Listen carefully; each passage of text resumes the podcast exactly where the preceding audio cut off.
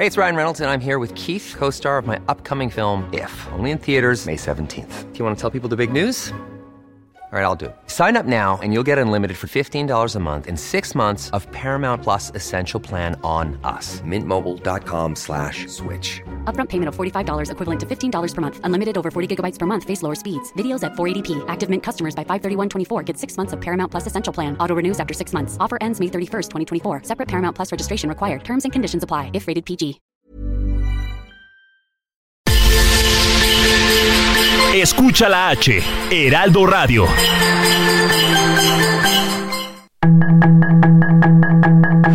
Tarde a tarde, lo que necesitas saber de forma ligera con un tono accesible. Solórzano, el referente informativo.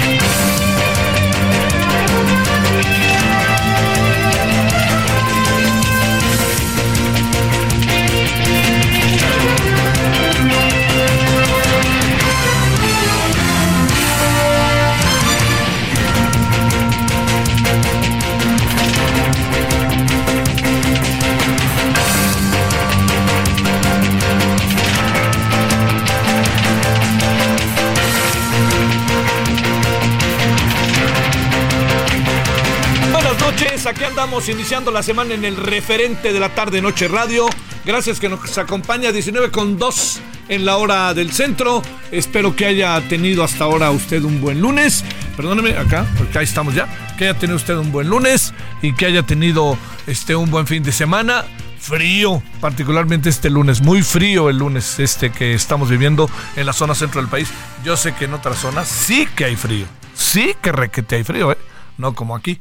Pero bueno, oiga, este, gracias que nos acompaña. Hoy es una fecha importante. Es que de hoy a mañana es la fecha importante. Hoy, porque llega una gran, gran cantidad de peregrinos a la. llegan directamente a la Basílica de Guadalupe con el objetivo, pues bueno, de rendirle cariño, cercanía, fe a la guadalupana. Y este entonces van llegando a lo largo de, desde hoy, bueno, desde días antes, ¿no? Pero particularmente desde hoy, que híjole, ojalá los peregrinos vayan bien, este, bien tapados, porque sí que hace frío y va, y todo indica que la mañana va a ser también más fría, este, la madrugada. Pero bueno, van a cantar las mañanitas y toda la cosa. Yo le informo que a las 11.30 el Heraldo Televisión inicia su transmisión para, eh, para que este, usted, si la quiere seguir por aquí, sepa que vamos a tener una transmisión en Heraldo Televisión con motivo de las mañanitas a la Virgen que se les cantan a las 12 de la mañana, a las 12 de la noche, perdón, este, para que si usted quiere acompañar y quiere ver cómo va a ser todo este acto, que siempre es muy emocionante, pues no lo, no lo deje de hacer. Bueno, pues este, eso va a ser a las once y media, empieza la transmisión, las mañanitas a las 12, calculo que como a las doce y cuarto, doce y media estará transmitiendo, estará terminando la transmisión, es una hora, de once y media a doce y media de, de las once y media de la noche a las doce y media de la mañana, ¿no? Ya de madrugada, para decirlo así como para este para plantearlo. Bueno, ese es uno de los asuntos que tenemos. Otro, ese, ese es un tema muy bonito. Hay muchos, este, el fin de semana pude ver a muchos fieles ahí caminando por las calles de esta ciudad, yendo a la a, la, a ver a la Virgen, sobre todo por las zonas, ya sabe, de Avenida Insurgentes, Avenida Revolución para luego tomar Insurgentes, en fin, no todo van para allá, van para allá y luego ya toman reforma y se siguen todo derecho, cruzan Avenida Juárez y vámonos hasta la Basílica de Guadalupe, Calzada de los Misterios. Así que, bueno, si usted está en esa lista de los que van a ver a la Guadalupana esta noche, pues le felicito, eh, váyase bien, tápese bien, si va con sus niños, tápelos muy, muy, muy, pero muy bien, porque se hace frío y todo indica que vamos a amanecer con más frío todavía para que estemos a las vivas. Bueno, ese es uno de los temas que traemos por aquí. Eh, uno de los asuntos que traemos por aquí. El segundo es que eh, hoy, hoy el presidente, yo diría que por fin, ¿no? Ya, ahora sí se animó a decir que va a va a llevar a cabo, va a mandar un decreto para pedir que desaparezcan los institutos autónomos. A mí me parece un despropósito total, total, eh, porque, mire, yo, yo, yo le voy a, le voy a, a, plantear ahí algunas ideas, ¿no? Y las vamos compartiendo, si a usted le parece.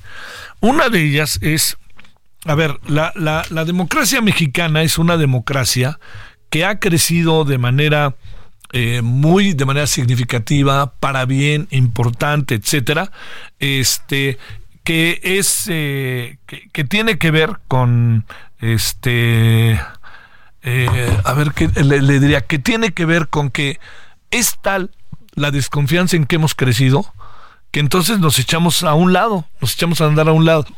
¿Qué quiere decir? nos echamos a andar a un lado para echar a andar la democracia y metemos todo tipo de, de cadenas, de todo lo que fuera, ¿no? Para tratar de tener siempre procesos que si en medio de la desconfianza y en medio de que pasan cosas, pasan cosas feas, pues haya mecanismos para los cuales resolverlos. Desconfiamos todos de todos, punto, o lo duda. Bueno, eso cuesta, porque se crean muchos mecanismos para acabar con esa desconfianza, que cuestan, cuestan mucho dinero. Los institutos autónomos crecieron como parte de un proceso de, de, aliento a la democracia, de modernización del Estado, y bajo una idea que todo gobierno que llega siempre dice que nosotros vamos a ser los más transparentes de este planeta Tierra. Entonces, eso no lo podemos nosotros dejar así. ¿Por qué? Porque no es cierto porque digamos, este gobierno no es transparente. O sea, yo creo que ha hecho muchas cosas importantes, pero tanto como, entonces tiramos el, el INAI porque yo voy a informar desde el gobierno todo, no, no informa, no informa, vea usted lo que pasa con las obras, vea usted lo que pasa con muchas cosas, no solamente con eso. Bueno, con todo esto que le estoy diciendo, lo que yo sí le quisiera plantear es, lo que tenemos por delante es que eh, necesitamos en las sociedades modernas estar bajo la aura de la transparencia, bajo la, bajo la, la insistencia de terminar con la opacidad y sobre todo tener la rendición de cuentas y agreguemos una variable propia de nuestro tiempo, de nuestro ahora tiempo, que es ni más ni menos que, eh, diría yo, eh, que tiene que ver con la protección de datos personales. ¿quién, este, quién puede ser, quién debe ser quien se encargue de eso? ¿El gobierno? Yo se lo pregunto. Ahorita tenemos un gobierno que presume de eso y hay algunas cosas que, insisto, los he hecho bien, pero en muchas otras cosas, perdónenme, no, no se ha significado por transparencia, rendición de cuentas, este, protección de datos personales. Mire cómo se han usado algunas instituciones para atacar directamente o para poner en evidencia algunos de los de los este algunos de los ciudadanos que eventualmente pudieran tener algún problema con la justicia y inmediatamente se utiliza eh, la información confidencial para echar adelante, para echar por delante todo lo que tiene que ver con datos personales que en un momento dado comprometen o que en un momento dado pueden ser utilizados para tomar algunas decisiones de carácter incluso legal. Entonces, ¿qué es, qué es, qué es el INAI en ese sentido? Todo eso para bien. ¿Qué es el INE? En la organización de los procesos electorales. ¿Qué es el Tribunal Electoral? La, organización, el tribunal que determina la validez de los procesos electorales. ¿Qué es la COFESE? ¿Qué es el, la Comisión de, de, Energía? Todas esas cosas, todas esas instituciones surgieron por una imperiosa necesidad de la sociedad. O sea, la sociedad fue la que colocó por delante y dijo, vamos a echarnos para adelante con este asunto porque esto nos va a ayudar a tener una sociedad más abierta, más plural, los ciudadanos van a tener más elementos para poder eh, atacar eh, los problemas que tenemos y además los ciudadanos vamos a pasar a la ofensiva. Cuando digo a la ofensiva, los ciudadanos vamos a ser ciudadanos activos, ciudadanos que queremos saber qué es lo que pasa con toda una serie de circunstancias que están en nuestra sociedad y nosotros, ciudadanos activos, nos echamos para adelante para tratar de saber. Pregunto, ¿el gobierno puede respondernos a todo esto o no? Porque lo que se trata también es de pensar eso. ¿Qué va a pasar con los institutos autónomos? los organismos autónomos. ¿Qué es lo que quiere el gobierno? Ah, bueno, la austeridad, ¿no? La austeridad, la austeridad. Está bien, pero austeridad no es austericidio. Sí, hay muchas cosas que ahí se pueden hacer y que a mí me parecen de primerísima importancia. Una, claro que se pueden este, reducir presupuestos, se pueden toda una serie de cosas, pero no, me, no, no pidan que, las, que entonces los institutos dejen de hacer lo que la ley les indica. Bueno, al rato hablaremos más de eso y le agregaré una cosa. Para que aquí pase algo, tiene que haber un cambio constitucional. Y no hay manera, no hay manera de que consigan con todo y Movimiento Ciudadano, si Movimiento Ciudadano se sumara, Movimiento Ciudadano ya dijo que no, ya nos dijo todo lo vida y por haber este el señor Clemente Castañeda el viernes, pero si, si Movimiento Ciudadano coyunturalmente se, se sumara, lo, lo que dudo, ¿eh? lo cual dudo, y se lo digo muy en serio, lo dudo, lo dudo, si eso pasara, Movimiento Ciudadano en esa circunstancia, yo le diría, no van a alcanzar el 75%, no van a poder tener el 75% de los votos, no van a tener la mayoría calificada. Entonces, esto es, en el fondo, pues tiene mucho de amago, pero tiene mucho también de, encontró el presidente que en esta coyuntura por fin podía entrar ya directamente, directamente a echar a andar todo lo habido y por haber, todo lo posible, para poder echar a andar la posibilidad de que desaparezcan. Bueno, yo, yo no, no, no digo más porque yo creo que esto es un asunto que está muy, muy, muy claro, ¿no? Lo que sí digo más es que no dejemos que esto pase. Yo eh, digo, si usted me echa el favor de seguirme, yo no estoy, trato de ser muy prudente y muy cuidadoso porque pues hay que tener todas las opiniones de todos, cómo ven las cosas uno, cómo ven las cosas otros, en fin. Pero en esto sí me parece que sería, créame, esto sería un paso atrás. El presidente se va, el presidente se va el 30 de septiembre, se va ya no será presidente de México. Y si sigue siendo presidente de México, es que algo excepcional, brutal pasó. Y ahí llegará el primero de octubre una mujer a la presidencia. Y eh, esto quiere decir que hay cosas que el presidente tiene razón en querer hacerlas transeccionales. Es lo que llaman, llaman cuatro, cuarta transformación, que a mí nunca me ha quedado muy claro qué quiere decir. Pero a lo que voy directamente es que si esa cuarta transformación, a la cual hace referencia sistemáticamente el presidente, incluye también la desaparición de los organismos autónomos, yo le diría a Claudia Sheinbaum, yo le diría a Xochitl Galvez que lo tienen que pensar. Tienen que pensar si eso realmente es así. los institutos autónomos en México no son una moda de país. Tienen que ver con muchas cosas que habían pasado, con toda una... Si no fuera por los institutos autónomos, muchas cosas en este país no las sabríamos. No tendríamos información, así le digo, no tendríamos información sobre lo que está pasando en nuestro país en muchas informaciones. Si no fuera porque se abrieron, se abrió el caso Colosio, se abrieron muchas cosas, muchas cosas en términos informativos. Pero bueno, no, no, ya le digo, vamos al rato, ¿no? A escuchar, a ver qué nos dice, este, qué nos dicen respecto a esto, que eh, desaparecer el INAI y órganos autónomos. Eh, además también hay otra cosa que hay que reconocer. El INAI se andan peleando no mucho, me parece que fue un tomidaca, pero se ha sobrevalorado, para ver quién era el nuevo presidente. El tribunal electoral ya ven la que anda, el INE ya ven lo que anda. Entonces, pues entiendo también que, se, se, quedan estos órganos autónomos ahí medio endebles, ¿no? Andan por un proceso de tormento y el presidente dice, este es el momento para echarme para adelante. Pero yo insisto, no veo que, que consigan la mayoría calificada del 75% de los votos para hacer un cambio constitucional. Eso es lo que alcanzo a ver. Bueno, ese es uno de los asuntos. Lo otro es que eh, yo, yo, entiendo que aquí en, nuestro país hay muchos simpatizantes de la señora Fernández, ¿no? De Kirchner, viuda de Kirchner, ¿no? Este, Cristina.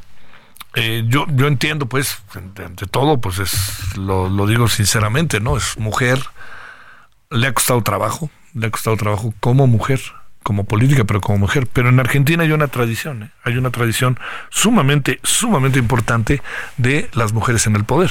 ¿no? Hay, Evita es el punto de partida, un punto de partida, por cierto, mucho más maravilloso de lo que se piensa. Bueno, eso lo que le quiero decir es, ayer sí fue un despropósito todo lo que hizo la señora, la verdad, entendiendo y respetando, ¿no? O sea, mandar una seña obscena, pues, y luego con la cara que toda la ceremonia tuvo, así como de, de menosprecio, pues bueno, si el pueblo dice que ganó mi ley, pues ¿quién ganó? Pues mi ley, ¿no? Y ya ni le hagamos al cuento y a uno tendría que respetar los procesos democráticos con la mejor cara por más que a uno le cueste trabajo, ¿no? Así es la democracia, punto. Bueno, vamos a ver qué pasa con mi ley, que está para correr, pero vamos a ver qué pasa con él.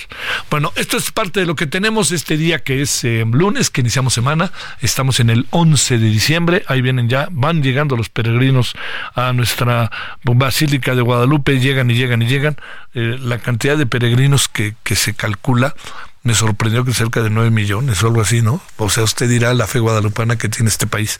Y sí, este país, porque viene de todos lados. Este país y el continente, ¿eh? Viene mucha, mucha gente desde Estados Unidos, mexicanos en Estados Unidos, muchos centroamericanos y latinoamericanos en su conjunto, ¿no?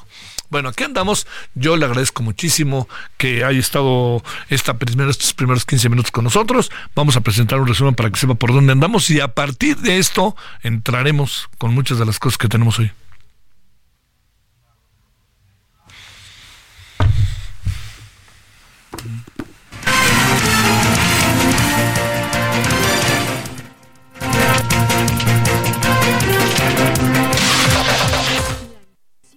En el referente informativo. El presidente Andrés Manuel López Obrador informó que antes de que concluya su gobierno, presentará una reforma administrativa para desaparecer a los organismos autónomos como el INAI, la Comisión Reguladora de Energía y el Instituto de Telecomunicaciones. El mandatario aseguró que estas instituciones fueron creadas para tener un gobierno paralelo que trabaje en beneficio de una cúpula y no a favor del pueblo mexicano. Al reunirse con empresas y socios de la Cámara de Comercio de México en Italia, así como turoperadores, hoteleros, agencias de viajes y representantes de aerolíneas, la gobernadora Mara Lezama compartió los exitosos resultados en materia turística del Estado, el nuevo modelo de turismo comunitario, el impulso a la cultura maya, la distribución y comercialización de los productos hechos en Quintana Roo, así como la proyección que se tiene bajo la histórica inversión hecha en la entidad. La gobernadora Mara Lezama precisó que Quintana Roo es el principal destino turístico de México, el Caribe y América Latina, con un crecimiento sostenido y que romperá récord este año con la visita de más de 20 millones de turistas a sus diversos destinos turísticos. El exdirector de Petróleos Mexicanos, Emilio Lozoya Austin, se desistió de la suspensión definitiva que le fue otorgada por un tribunal federal, misma que impidió que la semana pasada un juez de control se pronunciara sobre su petición de enfrentar su proceso en libertad por el caso Odebrecht. Luego de que habitantes de Texcaltitlán, Estado de México, se defendiera de extorsiones del crimen organizado y muriera una decena de delincuentes, la gobernadora mexiquense Delfina Gómez afirmó que no hay sospecha de la gesta de grupos de autodefensa y aseveró que habrá un blindaje permanente en la zona. Actualmente, el lugar está asegurado por fuerzas de los tres órdenes de gobierno y estarán vigilados de manera permanente, indicó el comandante de la 22 Zona Militar, José Martín Luna de la Cruz. Este día, personal de la Comisión Federal de Electricidad, peritos de la Fiscalía General de Coahuila y personal de Protección Civil Federal ingresaron a la mina El Pinabete. A la fecha, se han excavado y retirado 2.3 millones de metros cúbicos del suelo y roca y se han realizado 1.167 perforaciones. Ahora, se está a 50 centímetros del tiro 4, lo que conllevará a realizar trabajos manuales por parte de peritos especializados en la búsqueda de restos de personas. Tras reportarse la muerte de María Consuelo Loera, madre de Joaquín El Chapo Guzmán, a los 94 años de edad, el presidente Andrés Manuel López Obrador declaró que cualquier ser humano que pierde la vida merece respeto. Estados Unidos le recordó a Israel que las municiones de fósforo blanco que le suministró solo se puede utilizar para iluminar campos de batalla y no para atacar a personas. Así se expresó el portavoz del Consejo de Seguridad de la Casa Blanca John Kirby después de que el periódico The Washington Post publicara que el ejército israelí habría herido al menos a nueve civiles con esa sustancia en un ataque en octubre en el sur del Líbano. La Organización Mundial de la Salud ha avisado en su última evaluación que el brote de anthrax, declarado en Zambia el pasado primero de noviembre, podría extenderse rápidamente por todo el país y los países vecinos, si no se pone en marcha un plan de emergencia inmediatamente. Según el balance de la OMS, citando a las autoridades sanitarias zambianas, desde la declaración del brote hasta el 20 de noviembre de 2023 han sido confirmadas cuatro muertes y 684 casos sospechosos. Sus comentarios y opiniones son muy importantes. Escribe a Javier Solórzano en el WhatsApp 5574 50 13 26.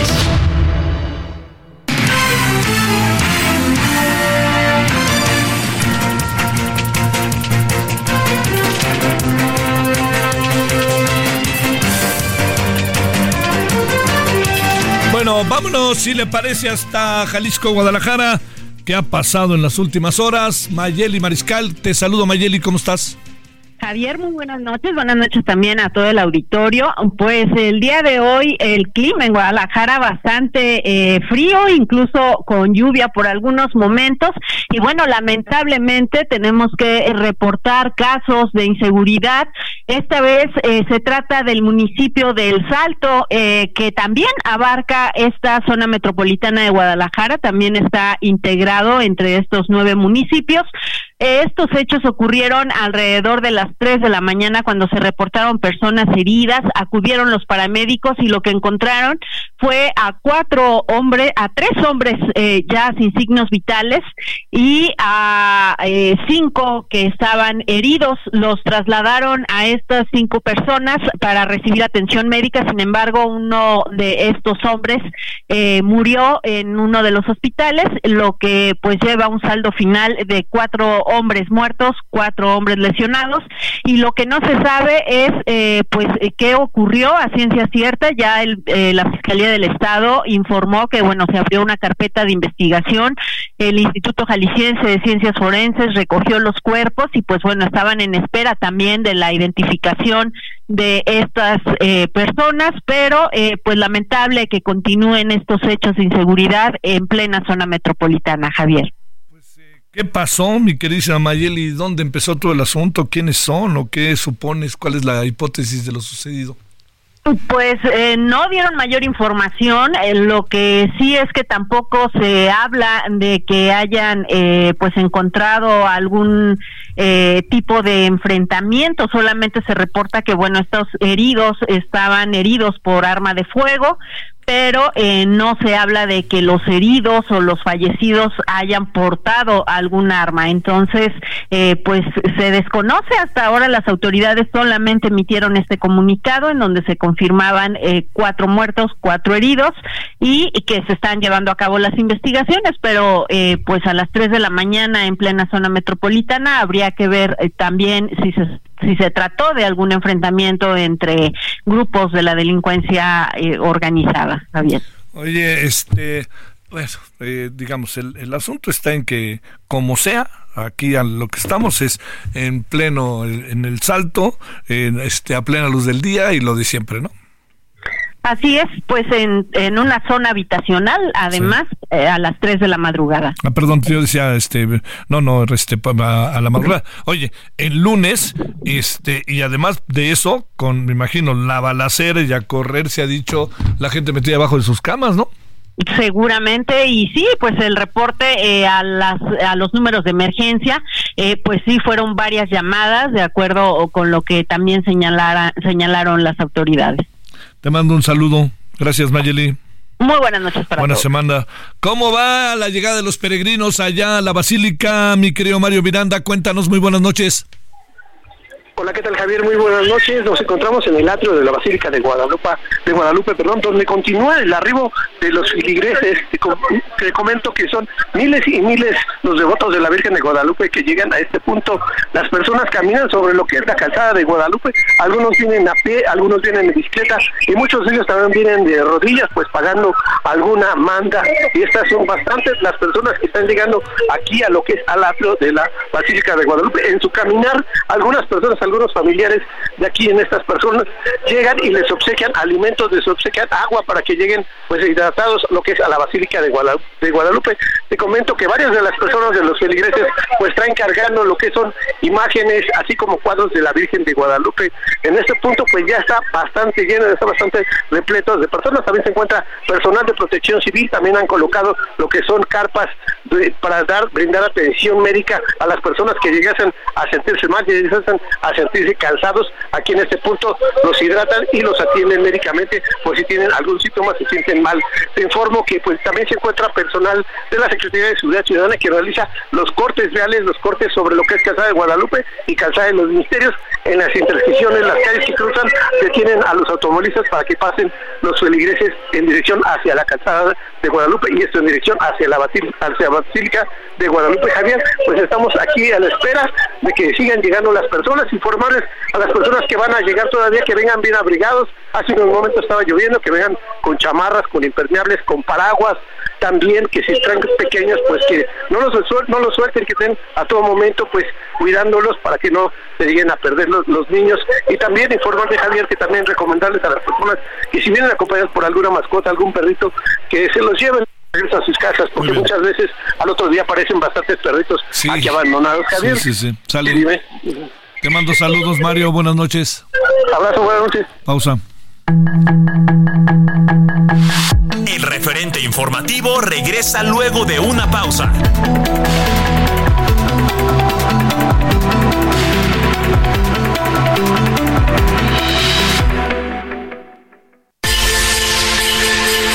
Escucha la H, Heraldo Radio.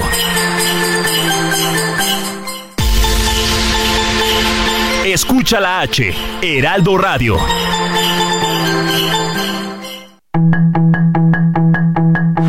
Estamos de regreso con el referente informativo.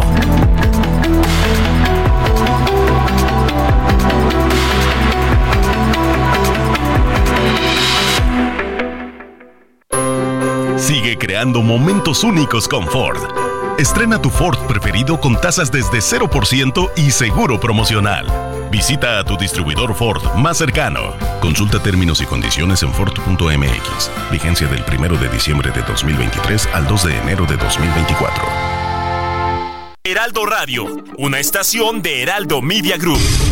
Con la H que sí suena y ahora también se escucha. Sigue creando momentos llenos de estilo deportivo con Ford Escape híbrida. Estrena a 24 meses sin intereses y seguro promocional. Visita a tu distribuidor Ford más cercano. Consulta términos y condiciones en Ford.mx. Vigencia del 1 de diciembre de 2023 al 2 de enero de 2024. En el referente informativo le presentamos información relevante. López Obrador anuncia iniciativa para desaparecer a organismos autónomos. Al reunirse con empresas y socios de la Cámara de Comercio de México en Italia, así como turoperadores, hoteleros, agencias de viajes y representantes de aerolíneas, la gobernadora Mara Lezama compartió los exitosos resultados en materia turística del Estado, el nuevo modelo de turismo comunitario, el impulso a la cultura maya, la distribución y comercialización de los productos hechos en Quintana Roo, así como la proyección que se tiene bajo la histórica inversión hecha en la entidad. La gobernadora Mara Lezama precisó que Quintana Roo es el principal destino turístico de México, el Caribe y América Latina, con un crecimiento sostenido y que romperá récord este año con la visita de más de 20 millones de turistas a sus diversos destinos turísticos. Emilio Lozoya desiste de suspensión que frenó su posible salida de la cárcel. Autoridades federales iniciaron rescate de cuerpos de 10 mineros atrapados en el Pinabete se lleva a cabo un operativo en inmediaciones de la Basílica de Guadalupe. Delfina Gómez se reunió con pobladores de Texcaltitlán tras un enfrentamiento armado. Detienen a seis presuntos secuestradores en Zacatecas y salvan a una mujer. Asesinan a cuatro hombres y hieren a cuatro en un ataque armado en Jalisco. Israel usó fósforo blanco en ataque al Líbano, reveló el Washington Post. Sus comentarios y opiniones son muy importantes. Escribe a Javier Solórzano en el WhatsApp 5574 50 13 26.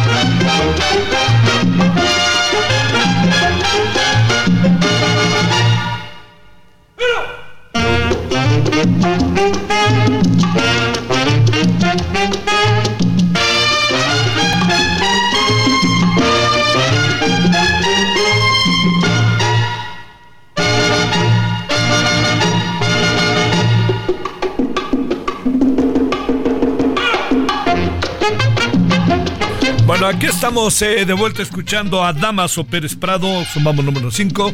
¿Y a qué se debe? A que un día como hoy, de 1916, nació en Matanzas, Cuba, el señor Damaso Pérez Prado.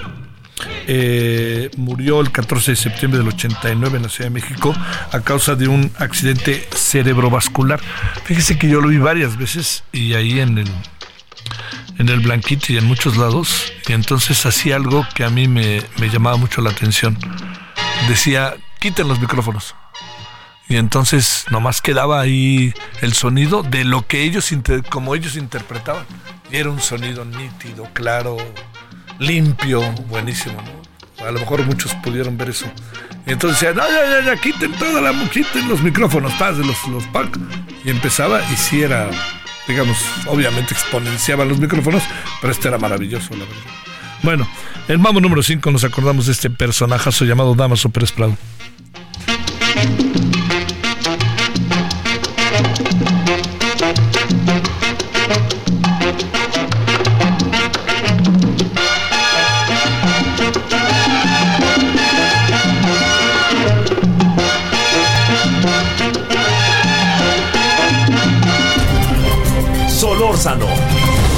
El referente informativo.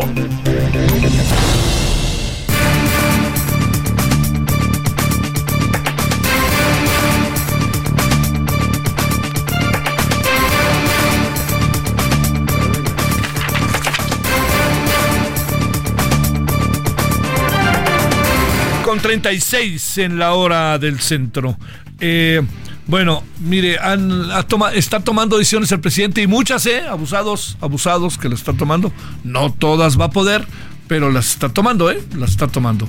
Entre otras cosas, este, no, no, le va a alcanzar, por ejemplo. Yo no creo que le alcance el tema, ya le decía yo, de los institutos. Pero más allá de ello, otra es que el gobierno busca quitarle 135 mil millones de pesos a los estados del país para ese proyecto que ha sido fracaso tras fracaso tras fracaso, perdónenme, que es el IMSS Bienestar.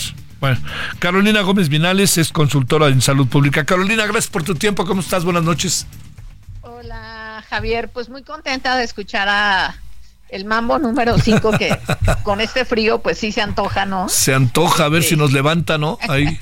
Bueno, sí, sí, oye, si la pista es cerrada puede que con mayor razón. Este, Exactamente. Oye, a ver, ¿qué piensas de estos 135 mil millones de pesos que le quiere quitar el presidente a los estados para mandárselos al IMSS Bienestar después de todo, mi querida Carolina, lo que ha pasado con el IMSS Bienestar? Pues mira, pienso que con ese dinero se podrían hacer muchas cosas, las cuales no se van a hacer, seguramente. A ver. Pero, por ejemplo, se podrían hacer algo así como 900 hospitales de 40 camas, ¿no? Donde de verdad se necesitan. Pero lo que sí creo es que lo que el presidente quiere hacer y su partido también es centralizar los recursos como lo ha hecho pues desde el día uno que llegó en tema de salud. Aquí hay una sola cobija que tiene un límite presupuestal y que eh, lo que él quiere es que pues tenga el control de el control y la centralización de los recursos presupuestales eh, humanos y materiales, incluyendo la infraestructura de el sistema de salud ya ves que ha reiterado últimamente que en marzo ahora sí, en marzo ahora sí, en marzo ahora sí. Pues la verdad es que esto se ha convertido eh, desafortunadamente para todas las personas que tienen que usar el sistema en una promesa de campaña no cumplida. Ese es mi punto de vista, que es una promesa de campaña no cumplida y que ha tratado de hacerla de una manera cuando empezó a través de una reforma eh, constitucional y legal para crear el INSABI. Y este año, en mayo, otra reforma legal a la Ley General de Salud, donde crea el IMSS Bienestar. Entonces, a decretazos cree que él puede, eh, pues decir que pues ya estamos en Dinamarca y que la centralización de los recursos es una magnífica idea. Y pues no, evidentemente no. A ver, Carolina, este, eh, digamos, eh, el, paso de lo que ha sido IMSS Bienestar, la verdad que ha sido tumbo tras tumbo, ¿no? Pero, pero a ver, pero al fin y al cabo se ve difícil que en marzo sea eh, Dinamarca en México y también se ve difícil que tengamos una mega farmacia, una farmacia, farmacia, farmacietota, ¿no? Sí, creo que dije bien, algo así. Bueno, el tema de la farmaciotota eh, es una ocurrencia más que evidentemente cualquier persona que se dedique a la salud pública eh, entenderá que pues eso no puede ocurrir, ¿no? Eh, tener almacenados los medicamentos en, en esa bodega que nos, que nos mostraron ya, que es una bodega de Liverpool que deja libre y que pues pues todavía no sabemos si está digna para ocupar, porque el presidente lo que ofreció ahí es que iba a ser una farmacia tototota, que iba a tener todos los medicamentos del mundo, como dicen los niños, ¿no? Así del mundo, y con ese tonito, pero pues por supuesto que no, porque un, algunos medicamentos tienen prescripción, algunos medicamentos requieren mm, cierta temperatura para tenerlos almacenados, porque para distribuirlos en todo el país desde ese lugar, pues, pues también se necesita cierta logística y pues almacenar medicamentos pues no es la tarea del gobierno. La tarea del gobierno es que las personas accedan a su salud a través del el surtimiento efectivo de sus medicamentos. Oye, este, pero a ver, eh, digamos, eh, a ver, ¿se va a ir el dinero de los estados para allá? ¿Tú qué supones que acabe pasando, Carolina? Pues que va a pasar que una, en un año electoral lo van a usar para las campañas, sin duda. Ah, pasaba con el Seguro Popular que no tuvo suficiente supervisión y muchos secretarios de salud se hicieron gobernadores, para empezar. Y la otra es que no, no perdamos de vista que el año pasado el 74% de las compras de medicamentos se adjudicó directamente. Entonces, pues, pues claro que se va alguien, alguien va a salir obviamente beneficiado con esa decisión de 135 mil millones de pesos. ¿Quién? ¿Quién supones que se va a ver beneficiado? Eh? Bueno, pues, pues el partido en el poder, eh, en los estados en los que eh, se firmó ese convenio con el IMSS Bienestar, ¿no? Donde además el director general de IMSS Bienestar, de, apellidos Calderón Alipi, eh, salió en los últimos días con ciertas acusaciones en la corrupción en la distribución y compra de medicamentos. Este, a ver, lo, lo que hemos visto es que al final, eh, digamos, a ver, bajo tu óptica, Carolina, ¿qué es lo que ha impedido que tengamos un sistema de salud efectivo? Que conste que, fíjate, no te dije como el de Dinamarca, a pesar de que el presidente, yo creo que ni saben bien cómo está el de Dinamarca, no sé por qué me da esa impresión a veces, pero más allá de ello, ¿Qué, qué, qué, qué es lo que ha impedido que no tengamos un sistema de salud que, que sea que, haya mejorado la salud de las y los mexicanos y sobre todo incluso en las mediciones, en las encuestas, que a lo personal también le va al presidente, pero tan mal o mal, no diría tan mal, mal le va en cuanto a la evaluación de su gobierno, la salud está entre lo que no le va bien, para decirlo de manera suave.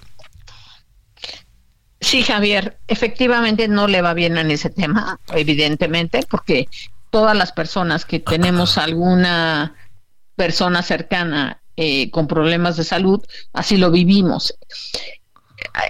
¿Qué propondría yo o qué veo que no está funcionando efectivamente?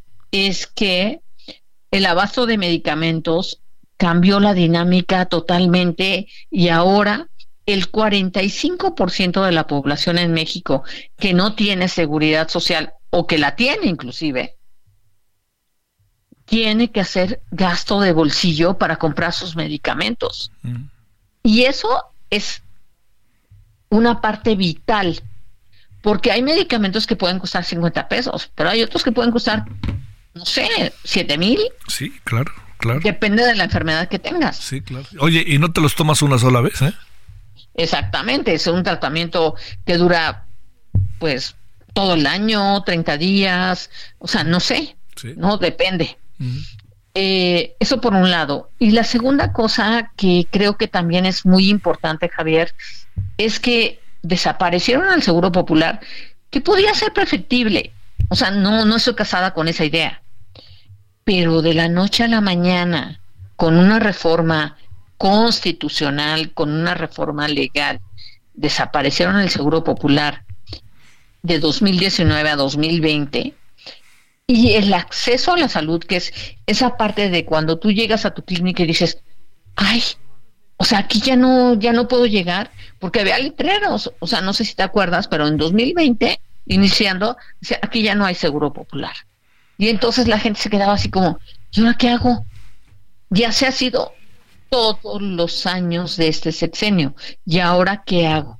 O sea, el acceso a la salud es una cosa que debería ser muy fácil, pero que ha sido la más complicada en ese sexenio. ¿Por qué? Porque, te digo, de 2019 a 2020 cambiaron la ley del Seguro Popular al INSABI. Y en 2023, en mayo de este año, cambiaron del INSABI al IMSS Bienestar, que tampoco, o sea, eh, funciona como un... Em, olvídate como una institución, sino como un como un proveedor de servicios. Ni siquiera eso todavía. entonces la gente llega y dice, bueno, ok, yo antes tenía Seguro Popular, ahora tenía Insabi y ahora tengo IMSS Bienestar. ¿A qué clínica voy? La gente cuando oye IMSS, inmediatamente en su cabeza, que es una confusión absurda, y ahorita que estoy aquí escuchando a Zoe Robledo en su comparecencia de hoy, pues me parece que, o sea, debería tener tan siquiera una tantititita autocrítica y decir, oye, este programa que yo administro, que todavía administra, ¿eh? con 22 mil millones de pesos, que era el que yo en algún momento dejé con 12 mil millones, él dice que lo administra todavía. Entonces, mi, mi sugerencia es, ¿por qué no se lo mandas al OPD del IMSS Bienestar y que ahí todo lo que se llame IMSS, Bienestar esté ahí, si lo quieres centralizar, porque pues obviamente eso se vota y pues ya sabes que hay algunas cosas que sí se necesita mayoría absoluta, y en esas cosas pues obviamente no, y por eso han aprovechado toda esta, digamos, infraestructura política, ¿no? Y convertirla en una pues en un capricho presidencial para poder cumplir las promesas de campaña. Carolina Gómez, te mando un gran saludo y el agradecimiento que estuviste con nosotros. Muy buenas noches. Buenas noches, Javier. Igualmente. Gracias, como siempre. Bueno, vamos a otro tema que pasa por ahí. Resulta que María Belén Benítez es anestesióloga del Hospital Enrique Cabrera. Eh, María Belén, ¿cómo has estado? Muy buenas noches. Hola, ¿qué tal? Muy buenas noches, Javier. ¿Cómo estás? A ver, ¿Qué hizo el IMSS con los trabajadores, con los compañeros, con nombramiento firmado? Ya suponíamos que eso ya era sinónimo de ya tengo mi base, ya estoy aquí padrísimo, ahora sí ya me quito de preocupaciones. Vemos que no, por lo que, eh, por la información que tenemos, María Belén. Oye, querido Javier, la verdad es que de verdad nosotros también estábamos contentísimos por todos nuestros compañeros, pero ahora resulta que algunos compañeros en la transición que firmaron su nombramiento junto con todos nosotros el primero de septiembre, que según les perdieron su renuncia. Bueno, pasó, se quedaron sin transitar y les volvieron a hacer firmar un nuevo nombramiento con fecha del primero de noviembre les dijeron no te preocupes ya tienes tu base te vamos a estar este llamando para que para que tu nombramiento sea válido bueno pues estos compañeros se quedaron así. Algunos efectivamente transitaron pero no les pagaron durante todo noviembre. Apenas ahorita les están depositando sus quincenas eh, sus quincenas retrasadas. Pero ahora tengo 18 compañeros con esa misma situación que hoy en la mañana les llamaron a Torre Insignia ¿Y qué crees que le dijeron que Hacienda pues no no aprobó sus bases y como no aprobaron sus bases pues que se van a regresar o tener que regresar a su contratación anterior de Galena Salud. Y no solo eso Javier. Se quedaron sin sus quincenas pasadas sin vales sin aguinaldo y que a según les van a pagar todo eso hasta el 15 de enero. Estamos hablando de 18 compañeros que van a tener que van a tener nada de, de, pues de compensación económica por su trabajo, bueno, su salario, noviembre, diciembre y la primera quincena de enero. Dime qué van a hacer sus familias, sobre todo en estas fechas. ¿Por qué pasó, por, ¿por qué pasó esto, María Belén? Fíjate que nosotros también quisiéramos saber, pero yo creo que el tema principal ahorita de la transición es la urgencia por cambiar hacia la transición, entonces les agarra las prisas y pues todo ha sido una serie de errores. Hay compañeros que sus nombramientos no concuerdan con lo que hacen, hay compañeros enfermeros que en su nombramiento dice administrativos, en su recibo dice otra cosa y les pagan la mitad de la quincena. Hay compañeros, y, no, y se han negado a checar estos problemas porque ya se han metido varios oficios. Hay compañeros, por ejemplo, Javier, que están recibiendo la mitad de su quincena. Hay compañeros, como estos compañeros, que pues, los regresaron y que ahora les van a pagar el 15 de enero todo lo atrasado. Hay otros compañeros que les hicieron firmar la renuncia y no les dieron seguimiento a su nombramiento, que son también algunos de sus compañeros. Entonces, este tipo de irregularidades, pues nosotros querríamos entender que deberían de tener una prioridad tanto para el patrón como para el trabajador, pero parece o pareciera ser tristemente que Bienestar va pasando de estado en estado prometiendo cosas sin organizar ni terminar ninguno. Y esto no solamente está pasando aquí en Ciudad de México, los compañeros de Tamaulipas, los compañeros de Colima están en la misma situación. Nombramientos que se firman eh, terminan su proceso de, pues sí, de, evaluación del bienestar y ya nadie les dice cuándo van a firmar sus nombramientos o lo firmaron y no les están pagando. En Colima pasó lo mismo que acaba de pasar ahorita con estos 18 compañeros. ¿Qué, argumentan? ¿Que no hay dinero? ¿Argumentan que no hay dinero o qué argumentan? ¿Que hay alguna irregularidad o qué? El argumento que dijeron al menos aquí en Ciudad de México para estos 18 compañeros, y te lo digo de viva voz de uno de ellos, es que les dijeron que ya no había presupuesto y que Hacienda les había negado la liberación de sus plazas, 18 plazas. Entonces yo no entiendo cómo es que un organismo público descentralizado que además está siendo responsable de pagar nuestras quincenas, de pagar los vales, de pagar algunos compromisos que quedaron establecidos, de repente diga, ya no tengo dinero. Solo para eso, solo para tus 18 bases, ya no hay dinero. Entonces este tipo de irregularidades a nosotros nos saltan mucho porque pues no son coherentes, no no no tienen ni pies ni cabeza. Como te repito, en Colima y Tamaulipas ya tienen contrataciones firmadas, ya tienen sus nombramientos, pero no les llegan las quincenas. Entonces, ¿de qué se trata? De que trabajemos gratis y que de repente por ahí de dentro de tres meses algunos compañeros de Colima y Tamaulipas los vuelvan a regresar como aquí. O sea, ¿qué está pasando? Eso es lo que queremos saber. A ver, para, para cerrar, déjame preguntarte, este, eh, no, no les insistieron, María Belén, que firmaran, que eso iba a cambiar todas las cosas.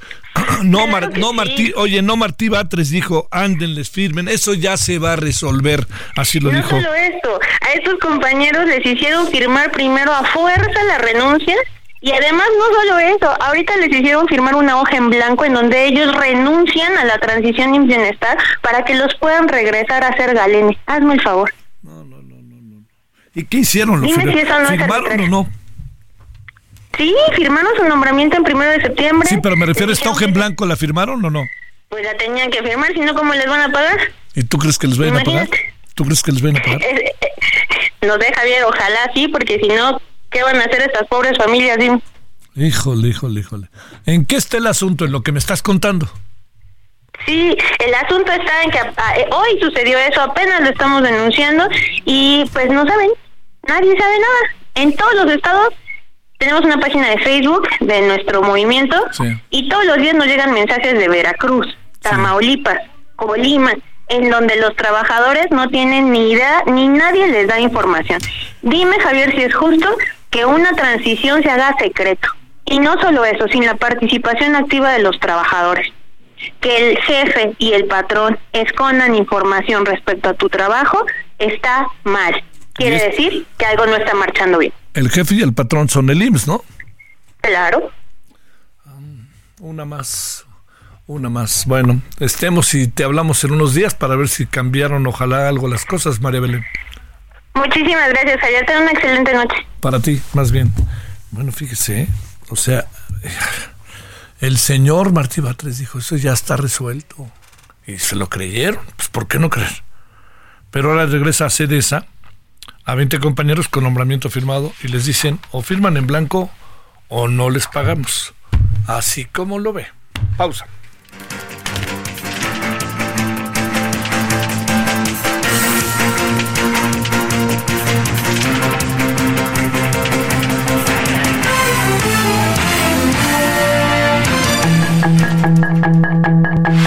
El referente informativo regresa luego de una pausa.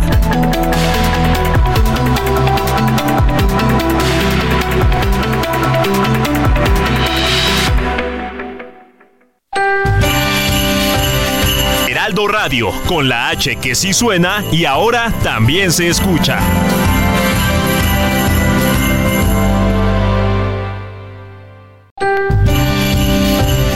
Heraldo Radio, con la H que sí suena y ahora también se escucha.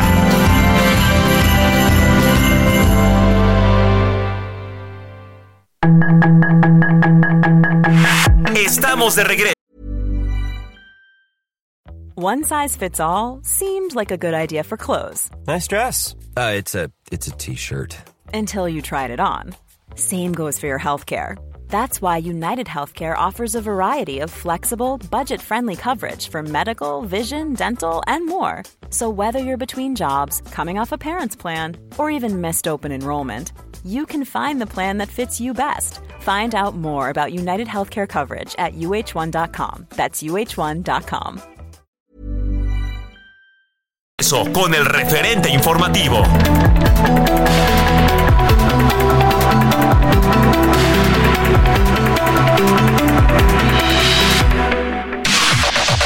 La información de último momento en el referente informativo. Tome sus precauciones porque la noche de este lunes se registró un accidente de peregrinos que se dirigían en moto a la Basílica de Guadalupe por la autopista México-Puebla a la altura de la Virgen. La Guardia Nacional y servicios de emergencia están en el punto. Hasta el momento hay tres fallecidos y ocho lesionados. Luego de que el magistrado Reyes Rodríguez Mondragón notificó que no renunciará a la presidencia del Tribunal Electoral del Poder Judicial de la Federación, esta tarde sostiene una reunión con los magistrados Felipe de la Mata, Mónica Soto y Felipe Fuentes para buscar una salida a las diferencias que existen en el máximo órgano jurisdiccional del país y poder sesionar esta semana para abordar los pendientes en materia de juicios. La gobernadora del Estado de México, Delfina Gómez, acudió este lunes al municipio de Texcaltitlán luego del enfrentamiento entre pobladores y miembros de la familia michoacana que se registró el pasado viernes y el cual dejó un saldo de 14 personas muertas, la mayoría de ellas del grupo criminal. La gobernadora se comprometió a la construcción de un cuartel de la Guardia Nacional, así como ayudar a los deudos de los cuatro ciudadanos asesinados y para los campesinos. Este lunes elementos de protección civil rescataron a dos personas atrapadas en sus domicilios por las inundaciones que dejaron las lluvias del Frente Frío número 16 en Salto del Agua, Chiapas. De nueva cuenta, la mañana de este lunes se reportó hechos violentos en la región de Tierra Caliente, en Michoacán, donde elementos de la Secretaría de la Defensa Nacional fueron atacados por integrantes de una célula criminal. A la par de los enfrentamientos en Mujica, esta mañana se desató una persecución y balacera entre elementos de la Guardia Civil y delincuentes sobre la autopista siglo XXI. Autoridades del Estado de México anunciaron que se suspende el ingreso al Nevado de Toluca debido al mal tiempo que se reporta en el Valle de México, así como a las condiciones meteorológicas en la zona alpina, donde se pronostica intensa neblina, fuertes rachas de viento con bajas temperaturas y probabilidad de nevada. Mariana Rodríguez Cantú se registró ayer como precandidata de Movimiento Ciudadano a la presidencia municipal de Monterrey, acompañada de su esposo, el gobernador Samuel García Sepúlveda, después de que diferentes personas afiliadas al PRI y el PAN señalaron que la titular de Amara Nuevo León no puede contender por la alcaldía de Monterrey al residir en San Pedro. La precandidata confirmó que sí vive en el ayuntamiento regio. Sus comentarios y opiniones son muy importantes. Escribe a Javier Solórzano en el WhatsApp 5574 50 13 26.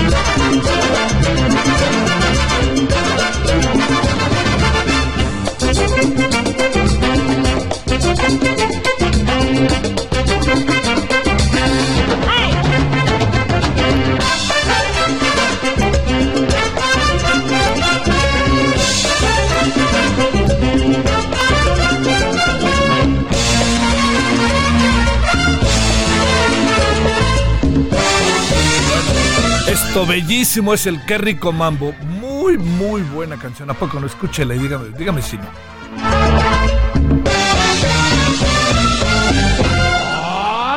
Mambo,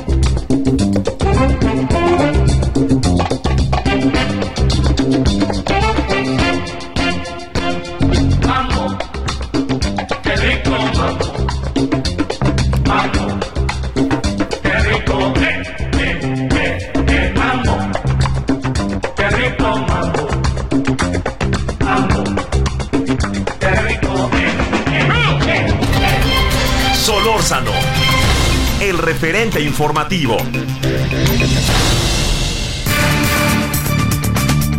Estamos acordándonos hoy de el maestro Damaso Pérez Prado que en un día como hoy de 1916 nació en Matanzas, en la isla de Cuba.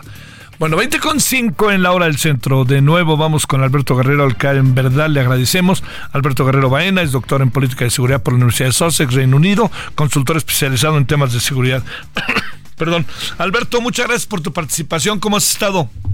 ¿Qué tal, Javier? Muy buenas noches. Aquí, pues, pasando los fríos de diciembre y, pues, con muchas noticias que nos dejan pensando muchas cosas. A ver, ¿te parece que le demos una segunda vuelta al tema del Estado de México?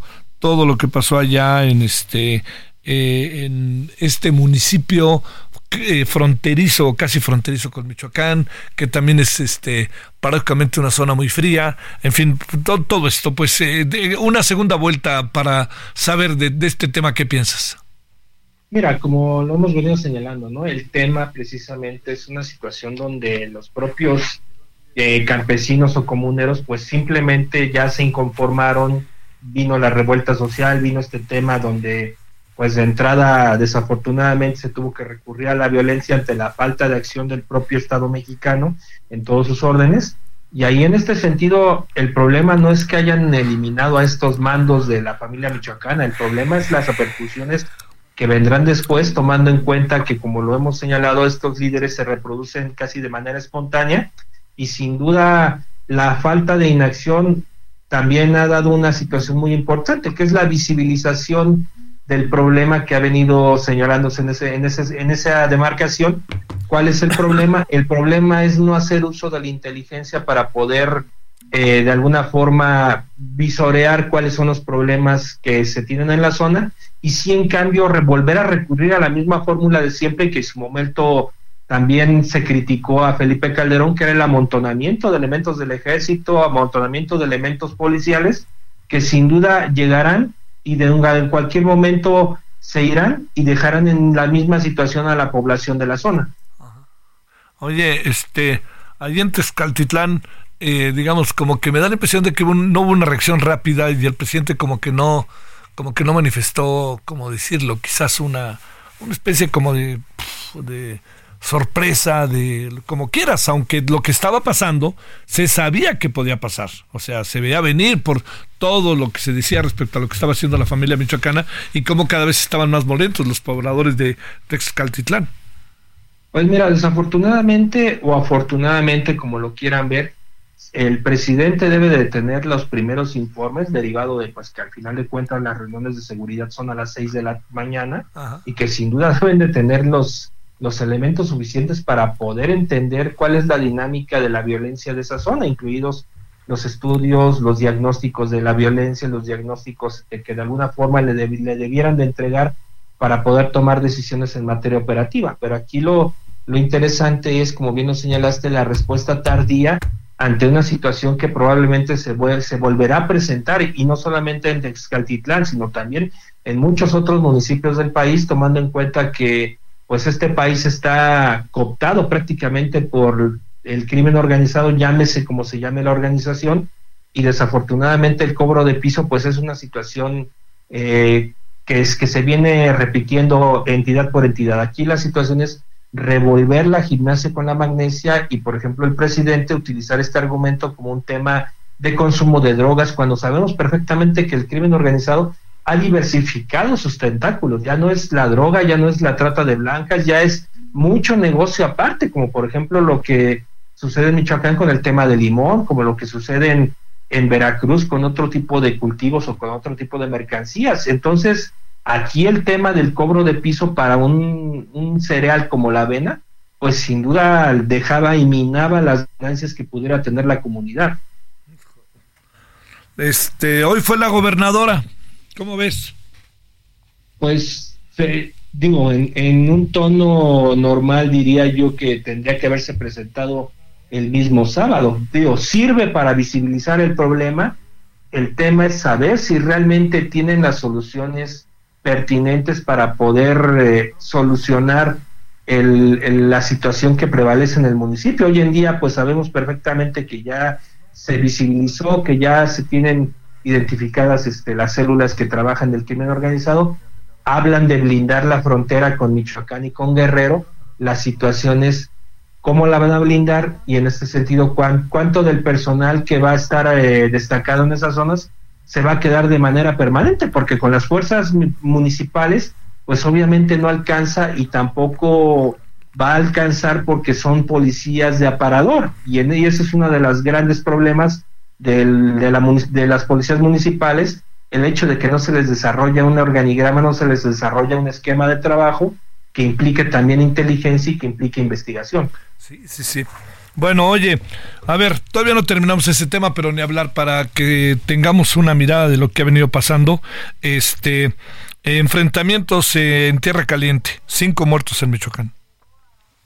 Fíjate, Michoacán este fin de semana tristemente ocupó el primer lugar de homicidios dolosos con 17, nueve de ellos ocurrieron en Morelia, los demás ocurrieron en diferentes partes del estado. Aquí lo importante es el problema que se viene engendrando con todo este enfrentamiento entre los grupos del crimen organizado y que sin duda también desnuda esta falta de visión que tiene el propio gobierno del Estado para combatir y para hacer inteligencia de los mismos. Sabes perfectamente dónde los tienes, sabes perfectamente cuáles son las perspectivas para poder este atrapar a estos delincuentes. ¿Por qué no actúas? ¿Por qué no resuelves? Como ahora ya se, se ha viralizado esta palabra. Y aquí lo interesante es que se utilizan más estrategias de mercadotecnia y de festivales musicales en lugar de fortalecer estos vínculos, esta perspectiva del, de la estrategia de seguridad como un plan de acción, un plan de inteligencia, un plan de resolución en conjunción con el municipio, con la federación, tomando en cuenta que ahí se juntan los astros en materia política en, varios municipios del, del estado de Michoacán pero que desafortunadamente ante el empuje del cártel Jalisco, ante la fragmentación que ha sufrido los cárteles del crimen organizado en Michoacán, tomando en cuenta que muchos de ellos están rivalizando entre sí, pues sin duda te da para una pequeña guerra civil entre efectivos de la zona. Y esto es lo que no ha entendido la Secretaría de Seguridad Pública del Estado y por el otro lado eh, la Federación, que estas situaciones se combaten con mucha investigación y no necesariamente con el amontonamiento de policías como o de, o de soldados, como ha venido sucediendo. Esto es una situación cíclica, Javier. Realmente cada dos meses, cada tres meses estamos hablando precisamente de que llegan 200, llegan 600 efectivos a Michoacán y nunca hay una resolución de los problemas. Y eso ya no sucede nada más en Tierra Caliente, sino sucede en el oriente del estado, sucede en la propia Morelia, sucede en Uruapan, en Zamora, etcétera, etcétera. Oye, eh, ¿qué piensas de esto que dijo el presidente? Resolvamos el problema entre todos, etcétera, etcétera. ¿Qué, qué, qué decir de eso? Eh? Mira, eh, sabemos perfectamente que la, vamos a decirlo, el derecho humano a la seguridad está consagrado en la Constitución y le corresponde únicamente al Estado mexicano la resolución del mismo. Yo sí creo que hay una situación en la cual todos debemos de resolver. Nuestra labor como ciudadanos es denunciar los delitos que se cometen, pero ante la falta de confianza que tienen las instituciones de seguridad o las instituciones de procuración de justicia, en este caso las fiscalías, para tratar de resolver estos problemas, pues sin duda el, la solución ya no queda entre todos, queda nada más del lado del Estado mexicano. Yo sí creo que hay una corresponsabilidad ciudadana. El problema es que a quien le toca apuntalar las instituciones en las cuales nosotros los ciudadanos nos debemos de confiar, que son las fiscalías, que son las secretarías de seguridad pública, las policías municipales, todo aquello que implique el esquema de seguridad del Estado mexicano, pues no lo han apuntalado, únicamente se han enfocado en una Guardia Nacional que es de Oropel y en un ejército mexicano que se ha enfocado más en un tema de proveeduría de servicios que realmente delinear una estrategia de seguridad para los estados y para el país. Oye, este, híjole, bueno, pero como que en algún sentido te ponen, le ponen ahí a los ciudadanos una corresponsabilidad. El, tema también de Celaya que platicamos el otro día, eh, diciendo que los estudiantes habían ido a comprar droga, pero fueron exactamente a comprarla donde no debían, porque ese era de otro grupo. Entonces se reconoce que el otro grupo es el que domina la zona, ¿o qué? No, y reconoces que entonces el territorio mexicano, pues como lo decíamos en un inicio de este enlace, pues sin duda está atravesado por todo el crimen organizado. O sea, si, si nos vamos a los estudios que se han hecho últimamente, pues el 81% del territorio mexicano que está, está este en poder del crimen organizado, llámese como se llame, llámese cártel Jalisco, llámese familia michoacana, llámese el cártel del noroeste, sin duda te da esa perspectiva, pero aquí el problema es, como bien lo señalaste, no es un tema de criminalizar a los jóvenes como lo hizo el propio presidente, sino realmente lo, indispensable sería reconocer el problema. Yo creo que, fíjate, quizás a lo mejor el mensaje, y ligándolo con el tema del discurso de Javier Milei en Argentina, sería reconocer realmente que estamos mal en materia de seguridad, pero que puede haber una solución. El problema es que aquí estamos acostumbrados a que nos vendan la esperanza en materia de seguridad y salimos a la calle y hay un funeral o ya hay un fallecido, ya asaltaron a alguien y eso es algo que no se resuelve. Oye, oye, ha corrido el rumor o algo parecido, ahí se ha dicho que podría haber este fallecido el Mencho. ¿La creemos, no la creemos o qué pensamos? Pues yo no creo, ¿eh? la verdad es que sin duda el Mencho es un personaje que tiene muchísimas estrategias, tomando en cuenta que los cárteles de la droga o el cártel de crimen organizado han tomado ya otro cariz, ya no son estos sombrerudos de camisas de gallitos que están este bebiendo y, y, matando gente, ya desarrollaron estrategias de publicidad, de mercadotecnia, de incluso de tecnología, más adelantadas que incluso el propio Estado mexicano. Sin duda puede ser una cortina de humo para poder hacer algún tipo de, de operaciones. Yo en este sentido no descartaría quizás a lo mejor una posible enfermedad, una posible eh, situación así, pero realmente el tema es lo que te puede diseñar como cortina de humo para poder hacer otro tipo de operaciones. Y eso pues realmente es una situación latente prácticamente todo el país y sobre todo con personajes de esta relevancia como estos líderes. Sí, porque se habla de que pasaban corridos y 20 cosas, pero no, no, yo creo que ya sabríamos o ya tendremos otras fuentes, ¿no? Ya hubiera cundido la información en prácticamente todos los medios formales e informales amén de que toda esta situación hubiera ocurrido en los, en los grupos de chats, sobre todo, por ejemplo, quienes estudiamos el tema de seguridad o en todo caso chats operativos, y tú sabes perfectamente que en esos chats inmediatamente la información se riega a todo el mundo. Sí, sí, sí. Oye, déjame cerrar con esto que también un fin de semana brutal, 15 personas muertas por hechos violentos en Colima. Mira, Colima es un estado que desafortunadamente trae una estela de violencia bastante fuerte, no, no de, no de eh, ahorita, sino ya lo trae desde antes. Por ejemplo, Colima ha estado dentro de los estados y dentro de las ciudades más violentas del mundo, de acuerdo a los indicadores de algunas este, organizaciones.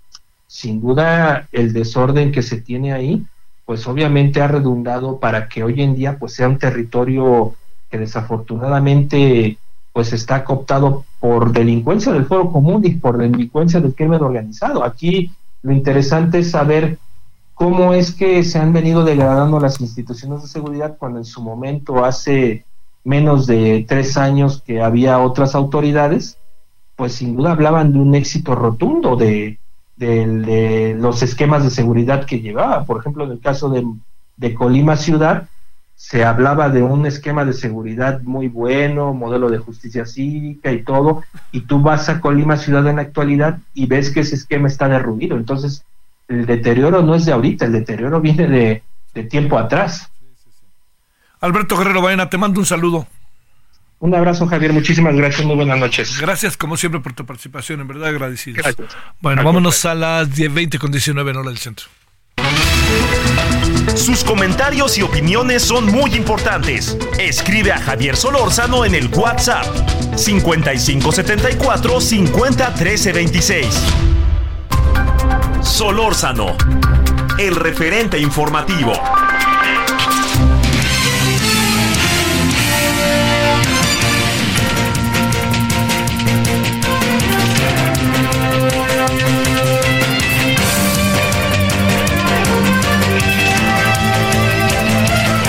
Omar Hernández, ¿dónde andas? Te saludo con gusto, buenas noches. Gracias, buenas noches. En el estado de Zacatecas existe un respiro en cuanto a la inseguridad, ya que tan solo ayer siete personas fueron liberadas. A ver, por favor, ahí se ve que me late que fue de este lado, ¿eh? A ver. Este, preventiva. El día de hoy se anuncia también un nuevo golpe a los grupos delictivos al detener a seis personas en el municipio de Guadalupe que tenían retenida a una mujer. Tres de los integrantes de esta banda que se dijeron, se declararon integrantes del cártel Jalisco Nueva Generación son extranjeros. Estamos hablando de dos colombianos y un venezolano, con lo que siguen sumando la lista de personas detenidas originarias de estos países operando en Zacatecas. Te confirmo, en total, ocho personas liberadas y eh, pues seis personas detenidas en estos dos operativos, municipios de Río Grande y de Guadalupe. Es el reporte. Estamos cerquita de, de la capital Zacatecas, ¿no? Sí, sí, el municipio de Guadalupe es vecino a la capital, el de Río Grande, ¿no? Ese ya está prácticamente pegado hacia el municipio, hacia el estado de Durango, y las víctimas eran eh, originarias de los vecinos municipios de Miguel Austa y de Juan Aldana. Y se asegura que eran del cártel Jalisco Nueva Generación. Sí, ellos mismos, eh, según la declaración que tenemos nosotros de la Secretaría de Seguridad Pública, le aseguraron a las autoridades, se declararon como integrantes de este cártel. No es la primera ocasión que se detiene a personas de nacionalidad colombiana y venezolana en el Estado eh, participando para este grupo delictivo. Te mando un gran saludo, Omar. Muy buenas noches. Estamos al pendiente. Buenas Gracias. Vámonos hasta la Basílica de Guadalupe. A la, perdón, sí, tiene que ver con la Basílica de Guadalupe, pero nos vamos a la carretera México-Puebla por algo que pasó que nos va a contar Gerardo Galicia. Adelante, Gerardo, ¿cómo has estado? Muy bien, Javier, excelente noche con información lamentable que se genera sobre la autopista La México-Puebla. Un sujeto que manejaba, eh, según primeras versiones, a exceso de velocidad y en estado de ebriedad, embistió a varios peregrinos que regresaban ya luego de haber visitado a la Virgen Morena en la Basílica de Guadalupe. Este accidente ocurre en el cerca del kilómetro 19 de la autopista La México-Puebla con dirección a la Angelópolis y deja como saldo más de 10 personas lesionadas, algunas de ellas de gravedad y lamentablemente una persona, motociclista, que pierde la vida justo en este punto. Por este motivo tenemos ya la presencia de elementos de la Policía Capitalina, de Guardia Nacional, se dan cita eh, paramédicos de distintas corporaciones, también de la alcaldía de y esta situación está provocando reducción a tan solo dos carriles sobre la autopista La México-Puebla. Si nuestros amigos tenían planeado utilizar esta vía, prácticamente de Zaragoza está completamente detenida y finalmente te informo que el conductor de este vehículo, el eh, presunto responsable, fue linchado por las personas y por el resto de peregrinos eh, que alcanzaron a esquivar al conductor de esta camioneta. De hecho, desnudo, en estos momentos está a bordo de una, una patrulla de la Guardia Nacional a la espera de ser valorado por una ambulancia. Las ambulancias, algunas están circulando en sentido contrario de la autopista, así que habrá que tomarlo en cuenta y manejar con mucha precaución si van a utilizar esta vía. Y por lo pronto, Javier, el reporte vamos a seguir muy, muy pendientes. Y a ver, Gerardo, ¿cuántas personas, eh, hay personas fallecidas, pregunto mejor?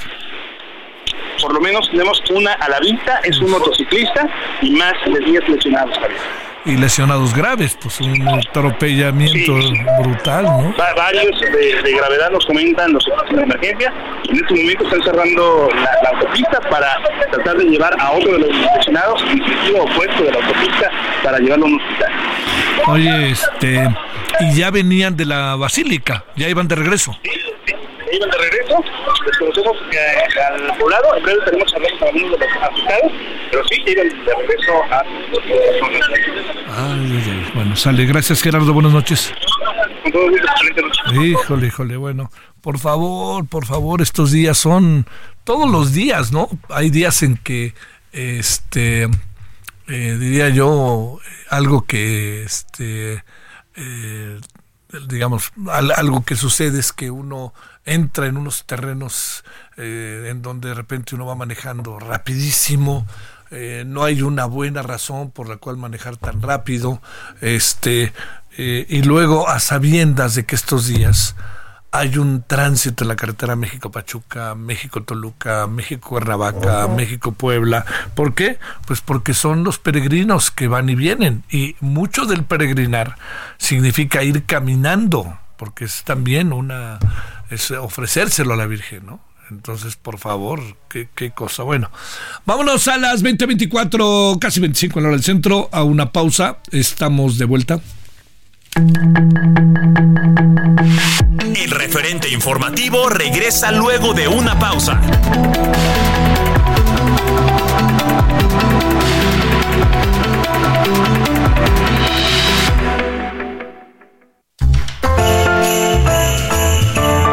Heraldo Radio, la H se lee, se comparte, se ve y ahora también se escucha.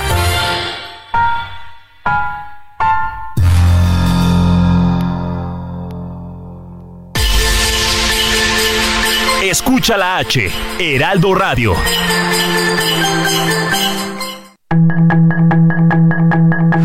Estamos de regreso con el referente informativo.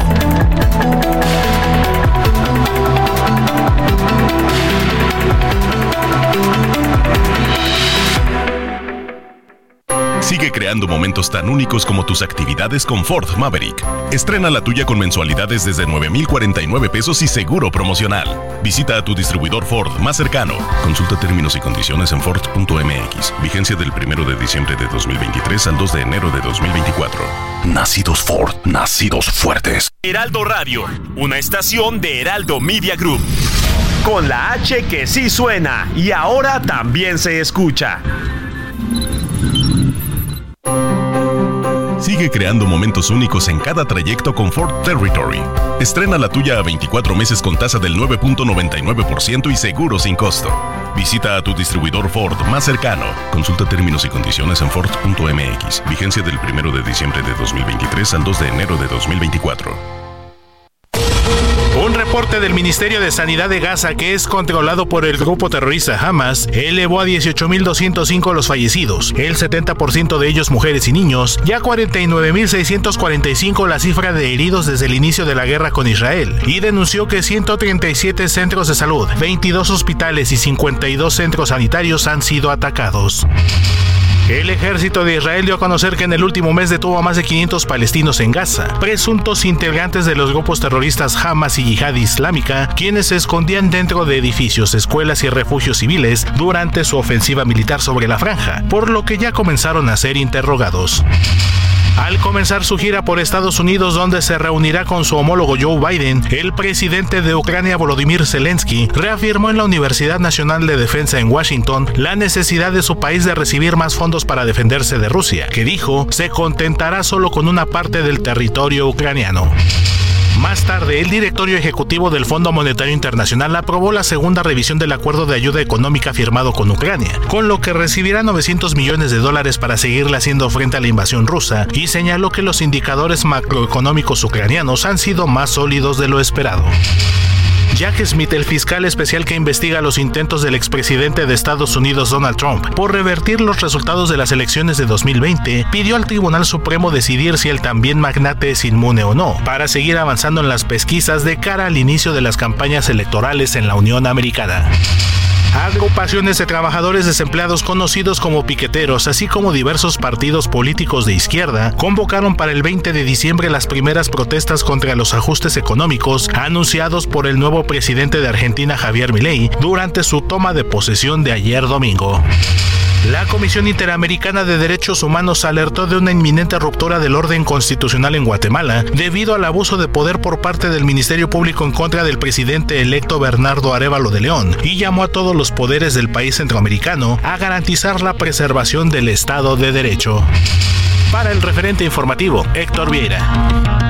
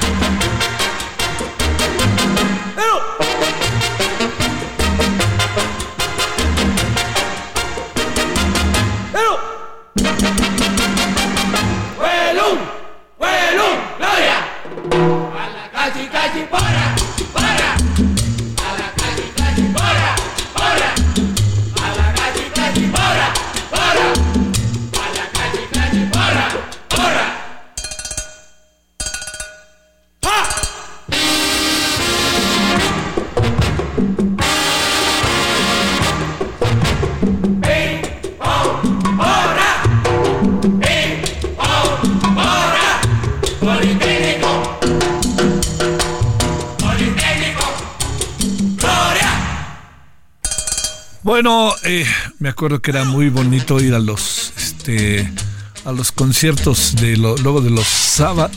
Lo grababan el jueves y lo transmitían el sábado en el canal 11.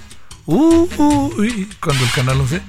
Y entonces, este, un generalmente en algún momento tocaban ahí para todos en el, en el no me acuerdo en cuál auditorio era, ya en Zacatenco, pero era padrísimo porque tocaban este con el maestro, entre otros el maestro Enrique de Meque, que es una maravilla.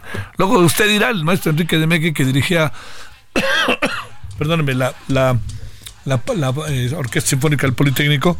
Luego, ni más ni menos que lo contrataron en Argentina y se fue a Buenos Aires al Teatro Colón. Y ahí, desde ahí, seguía haciendo lo suyo. Estuvo dos años maravillosamente bien, con unos programas que tenía sensacionales. Bueno, pues estamos escuchando a. Esta es la versión de Damaso Pérez Prado, que es la de El Mambo del Politécnico. Y este. En un día como hoy, de 1916, nació en Matanzas, Cuba. Ahí un poquito lejos de, de, de, La Habana, ¿eh? No es tan cerca, es muy larga la isla, ¿eh? No es tan, tan chiquitita como de repente uno luego la ve en los mapas. Vámonos a las 20.36 en hora del centro.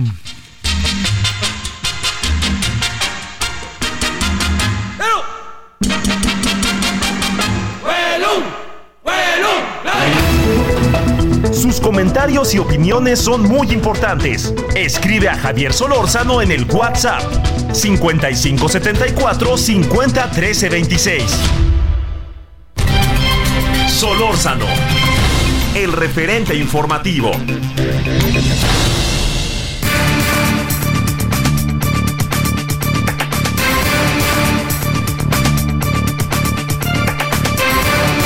Dalia Pérez Medina, integrante de ARC que Mitra, social y especialista en presupuesto público, transparencia, participación ciudadana, derecho de acceso a la información y seguramente también, no lo dice aquí, para ser en, en, este, en rendición de cuentas. Dalia, te saludo con mucho gusto. ¿Cómo has estado? Buenas noches, Javier Solorzano. Muchas gracias. Muy bien. ¿Y tú cómo has estado? Pues bueno, gracias por lo pronto por tu participación. A ver, el presidente ya tomó la decisión. No le va a alcanzar, yo pienso, pero desaparición de los institutos autónomos, de los órganos de la sociedad civil, como se le conocen. Por cierto, no le va a meter mano a la Comisión Nacional de Derechos Humanos, porque pues de hecho en la práctica es un es un órgano del gobierno más que un órgano independiente. Así se, así se gestan las cosas. ¿Cómo ves todo esto, Dalia?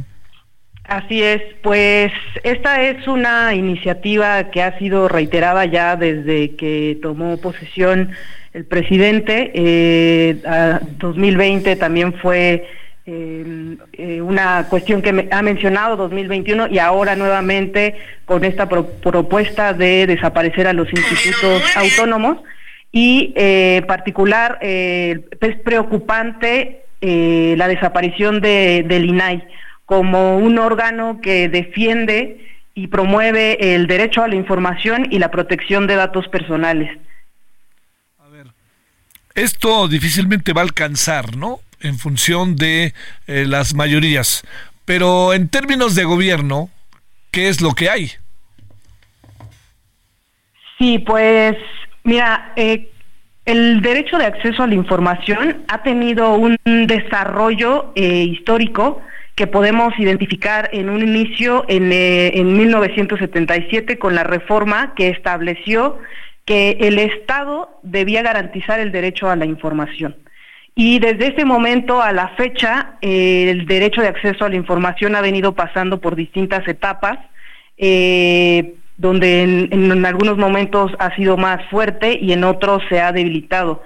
Eh, especialmente en estos años, por ejemplo, el COVID fue algo que impactó eh, de forma significativa el ejercicio de este derecho y también ahora estas propuestas eh, del Ejecutivo de desaparecer este instituto.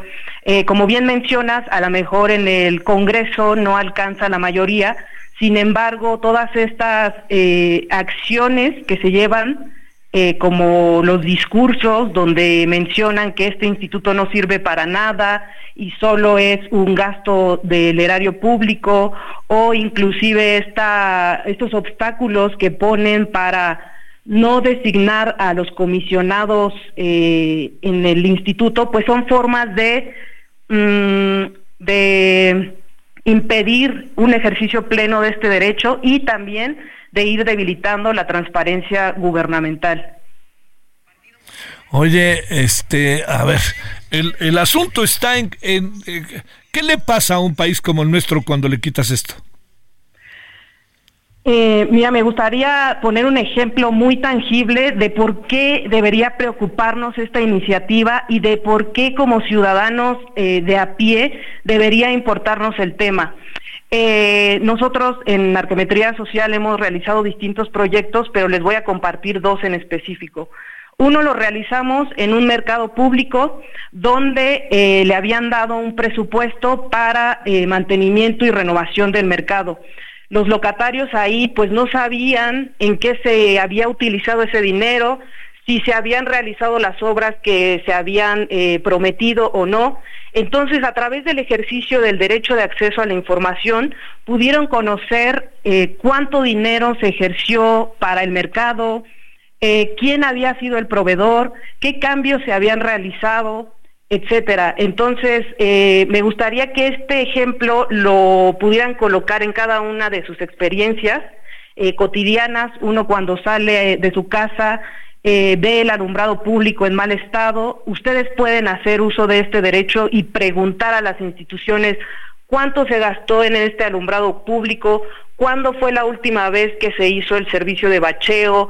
Eh, cuándo pasa eh, la recolección de residuos sólidos, etcétera, etcétera. Entonces, imaginar un país sin ese acceso, sin esa información, es algo sumamente preocupante. Entonces, eh, creo que como vecinas, vecinos, ciudadanos, eh, asociaciones civiles, etcétera, deberíamos poner una postura sobre el tema y exigir, siempre exigir transparencia, rendición de cuentas y que la información fluya sin barreras. ¿Por qué crees que el presidente no este no le gustan los organismos autónomos. ¿Qué supones que puede haber ahí de fondo, de concepción de la gobernabilidad o del control informativo o de que no hay que gastar y que sea el gobierno cuando uno ve que el gobierno va a informar, uno inevitablemente entra en dudas, en fin, a ver? Sí, pues sin duda, eh, en general los gobiernos eh, tienen miedo a que la información fluya sin barreras porque aunque suene a cliché, la información es poder y eh, si nosotros y nosotras tenemos acceso a esa información, la podemos utilizar para distintas cuestiones. Por ejemplo, podríamos utilizarla para tener una participación ciudadana sobre nuestras comunidades. Es decir, qué nos gusta, qué no nos gusta, qué quisiéramos que se que se implementara, qué tipo de proyectos, etcétera. Y también la información pública sirve para conocer qué hacen nuestras instituciones públicas qué presupuesto gastan, qué acciones o qué resultados están teniendo de este del ejercicio de sus atribuciones, qué se podía mejorar, qué eh, en, general evaluar nuestras instituciones y cómo están realizando su trabajo. Entonces, por ello creo que hay una aversión a em, a que el acceso sea más eh, cotidiano y más sencillo para la ciudadanía. Pero en el fondo el presidente lo que, eh, digamos, para si desaparecen los institutos autónomos, que no es solo el INAI, este, estamos con la onda del plan C, ¿no? Este, ahora para el año que entra, pero pues es también este COFESE, es la Comisión de Energía, eh, y muchos otros, este, otras, no muchas, otras instituciones autónomas, eh, esas funciones se dice que el gobierno está en la obligación de cumplirlas y que lo debe de hacer el gobierno. ¿Qué confianza podemos tener en que así sea? Sí, es preocupante sobre todo porque la desaparición de estos institutos significaría la concentración del poder en, eh, en caso del INAI mencionan que la Secretaría de Gobierno sería la responsable de responder o de dar este acceso a la información. Y eh, centralizar ese poder es lo preocupante, ¿no? Inclusive ahora con el instituto y con los eh, mecanismos y las herramientas que existen para el acceso a la información, no se garantiza plenamente este derecho, entonces mucho menos estando centralizado en una institución que no es eh, experta en el tema y que no pues conoce todos estos procesos y todas estas eh, eh, cuestiones que se han venido desarrollando desde hace ya tiempo. Entonces, em, creo que, que no hay como fortalecer estos institutos de, autónomos para que realicen su actividad de una forma más eficiente. la cuestión no es desaparecer eh, una u otra institución, la cuestión es seguir fortaleciendo las instituciones para que puedan garantizar nuestros derechos y sobre todo eh, lo que tú comentas, porque es un discurso recurrente sobre la austeridad, ¿no? Y que estos institutos gastan mucho dinero. Y nosotros como organización eh, sí estamos a favor de que haya una discusión plural, pero basada en evidencia. Es, es caro respecto a qué, cómo se está gastando ese presupuesto, eh, qué instituciones gastan más o qué instituciones gastan menos. Entonces esas decisiones deben tomarse con evidencia y sobre todo teniendo en el, faro eh, la garantía y protección de nuestros derechos. ¿Será muy diferente las cosas con Claudia Sheinbaum en caso de que gane Claudia Sheinbaum? Eh, esperemos que no, esperemos que pueda eh, ser partícipe de, este derecho y de la transparencia. Sin embargo, yo creo que como ciudadanos debemos exigirle a este gobierno, a este partido, al gobierno, al partido que continúe y en general a cualquier partido y a cualquier este gobierno que eh, enarbole la transparencia, más allá del discurso, porque a diario escuchamos eh, que son sumamente transparentes, que hay que apoyar la transparencia, pero esto solo se realiza en los hechos y eh, pues sí, en los hechos más que con propuestas, en los hechos. Entonces, igual como sociedad civil, nosotros y nosotras vamos a seguir exigiendo a los candidatos y a seguir vigilando su actuar y su proceder ya como, como servidores públicos. No veo cómo les pueda alcanzar en términos de los votos, en términos de un cambio constitucional, no veo que les pueda alcanzar una mayoría calificada, pero el asunto ahí está y habrá que ver si gana Claudia, qué hace Claudia. Presumo que para este Xochitl Galvez las cosas quedarán igual, ¿no?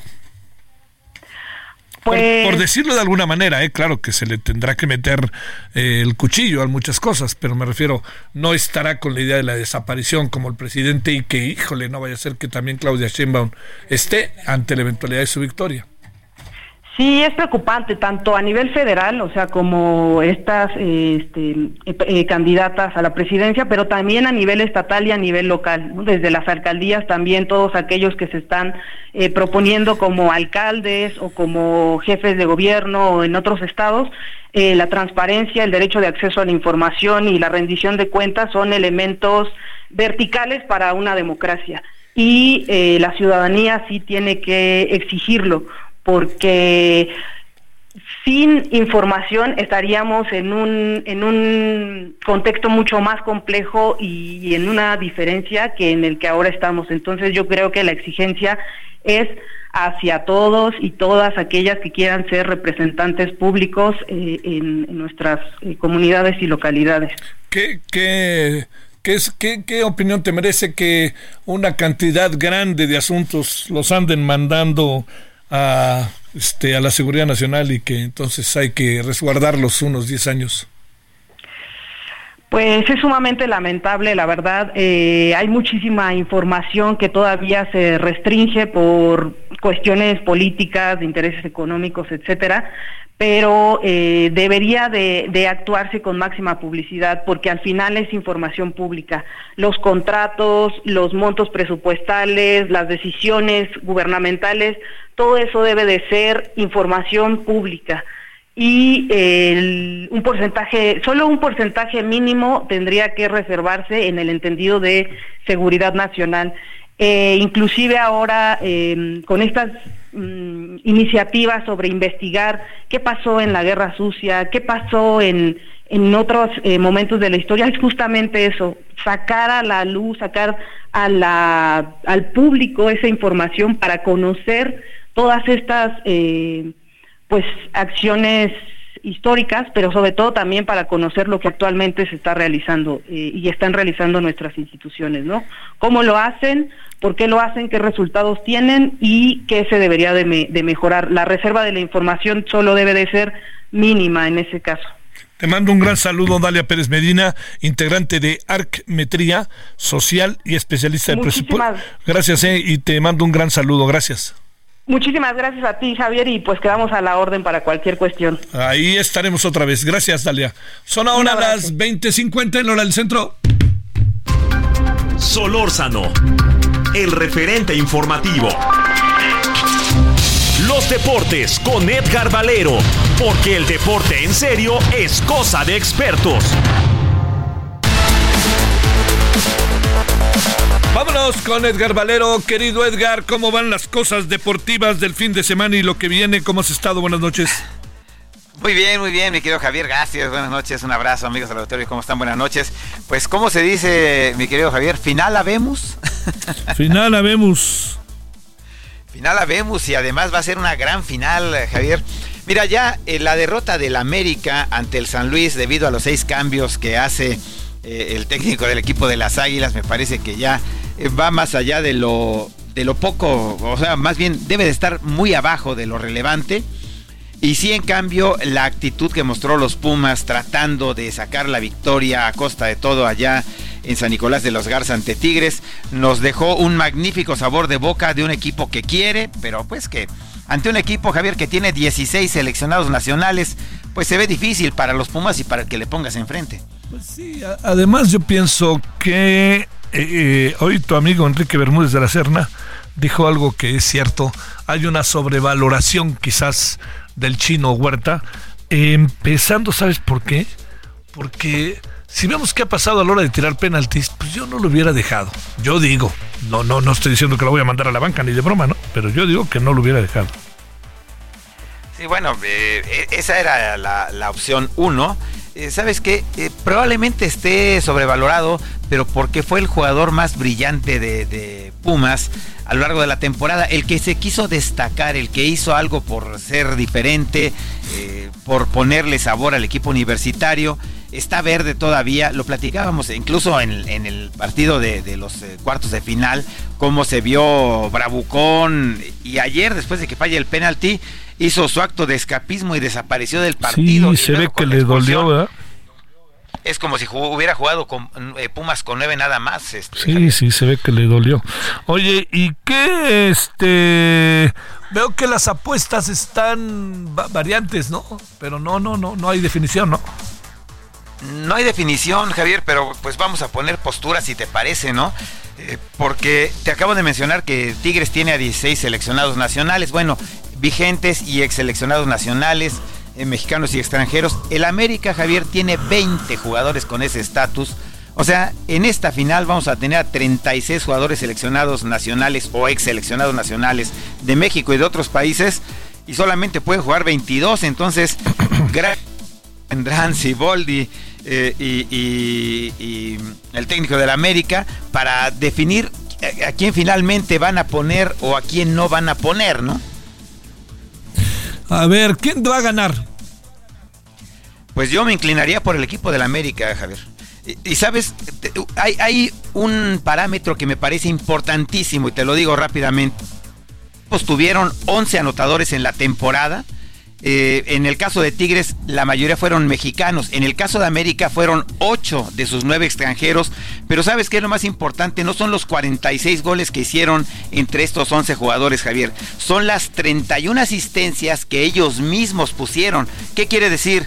Que, por ejemplo, Quiñones, que hizo 9 goles, puso 5 asistencias.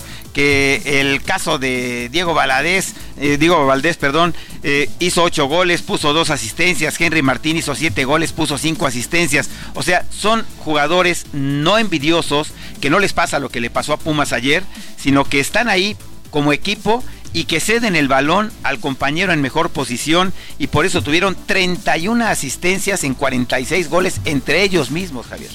Bueno, eso dice mucho. Ahora, este, es un partido peleadísimo, ¿no? De casi de 50-50 por ahí así, ¿no? Sí, sí, sí, eh, yo insisto, eh, lo vería un poco más cargado al equipo del América y también porque eh, por el tema de la experiencia, Javier, el equipo de Tigres tiene en este momento nueve jugadores menores de 25 años que sí están madurando. Eh, algunos son titulares como Laines, como Ciel, eh, otros que son reemplazo como, como, como Marcelo Flores pero la parte importante del equipo del América es la experiencia. El promedio de edad ronda los 27 años. Y bueno, Quiñones, Valdés, Henry Martín, el Cabecita Rodríguez, eh, Lichnowsky, eh, Richard Sánchez, eh, Álvaro Fidalgo, todos ellos son mayores de 26 años que tienen evidentemente un, tempera un temperamento diferente al que, por ejemplo, exhibió el chino Huerta en, en, el partido de ayer, ¿no? Hasta el ratito, mi querido Edgar. Vámonos. En cinco minutos le espero aquí junto. Gracias. Hasta aquí Solórzano, el referente informativo.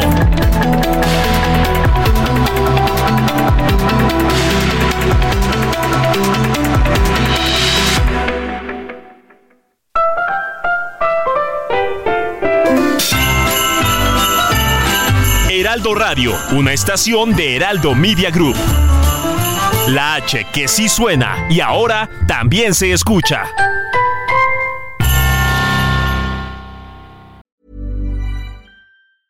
Even when we're on a budget, we still deserve nice things. Quince is a place to scoop up stunning high-end goods for 50 to 80% less than similar brands. They have buttery soft cashmere sweaters starting at $50, luxurious Italian leather bags, and so much more. Plus, Quince only works with factories that use safe, ethical, and responsible manufacturing. Get the high-end goods you'll love without the high price tag with Quince. Go to quince.com/style for free shipping and 365-day returns.